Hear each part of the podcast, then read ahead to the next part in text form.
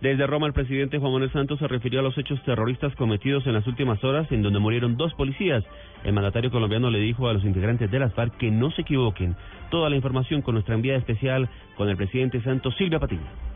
Hola, buenos días nuevamente desde Roma. Cuando solamente faltan cinco días para que comience el ciclo 38 de los diálogos de paz de La Habana, el presidente Santos se refirió a la muerte del teniente coronel Alfredo Ruiz y del patrullero Juan David Marmolejo tras una emboscada de las FARC cuando se desplazaban por zona rural del municipio de Córdoba en Nariño. La orden del presidente Juan Manuel Santos fue arreciar contra toda forma de terrorismo.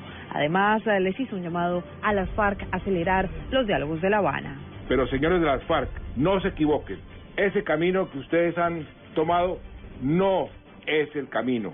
El único camino posible, el único camino posible es acelerar las conversaciones y llegar pronto a unos acuerdos. Así lo piden los colombianos, así lo exigen los colombianos y así lo han pedido los países de la comunidad internacional. Santos ah, dijo a la guerrilla que se equivocan ah, si creen que con esos actos cobardes ah, lo llevarán a tomar la decisión de un cese bilateral del fuego. Dijo además que quienes quieren forzarlo a desistir en la búsqueda de la paz también se equivocan. Desde Italia, Silvia Patiño, Blue Radio.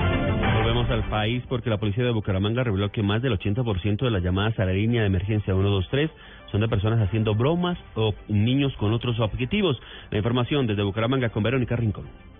Cerca de 7.500 llamadas recibe diariamente el Centro Automático de Despacho de la Policía de Bucaramanga, donde funciona el sistema 123. De esas, el 86% son para reportar falsas emergencias. El teniente Juan Carlos Maldonado, encargado del área, dijo que en la mayoría son niños los que llaman a molestar. Llamar oportunamente en los casos que se puedan presentar, que en realidad sean emergencias que ameriten la intervención policial y de controlar un poco sus hijos, con el fin de que no vayamos a tener tanto inconveniente con la línea 123 y congestión de la misma. Las autoridades recordaron a la comunidad que quien utilice inadecuadamente la línea 123 acarrea hasta la suspensión de la línea telefónica. En Bucaramanga, Verónica Rincón, Blue Radio. En Antioquia hay más de 130 mil cédulas sin reclamar en las oficinas de la registraduría. Los delegados recordaron que este es un año electoral y es fundamental tener el documento de identidad para ejercer el voto. La información desde Medellín con Lina María Zapata. En total son 131.247 cédulas las que permanecen en las instalaciones de la registraduría de los diferentes municipios de Antioquia, indicó la delegada Mónica Lordiu, quien reiteró que en un año electoral es de suma importancia que cada ciudadano mayor de edad tenga su documento para ejercer el derecho al voto. Para que puedan inscribir su cédula, para que en octubre puedan votar con ella y para que nosotros también al momento de las elecciones, cuando hacemos el cierre de cédula, tengamos el menor volumen ojalá ninguna cédula en nuestros archivos, porque eso de todas formas genera suspicacia. En la registraduría de Medellín hay 42.087 cédulas sin reclamar y en los municipios de Bello y Envigado también hay un gran número de documentos. En Medellín, Lina María Zapata, Blue Radio.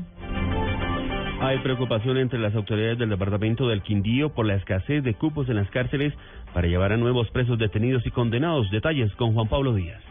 Para Quindío por ahora no hay soluciones concretas desde el gobierno nacional para poner fin al hacinamiento de presos en las cárceles y otros centros temporales de detención para personas capturadas, indicadas y judicializadas. Mauricio Jara, secretario del Interior del departamento, dijo que se conoce de un proyecto de cárcel regional para el eje cafetero que se construirá en Risaralda. Pero va a ser en el departamento de Risaralda, dice que se construirá dentro de cuatro o cinco años, entendemos que es una solución que no es a corto plazo y que lo que está generando es expectativas porque siempre nos están dando la misma respuesta, esperemos que es una solución de fondo y el problema, como se lo mencionaba, todos los días se nos acrecienta más. Según el funcionario, en este momento en el Quindío el hacinamiento de presos llega al 66%. Desde Armenia, Juan Pablo Díaz, Blue Radio.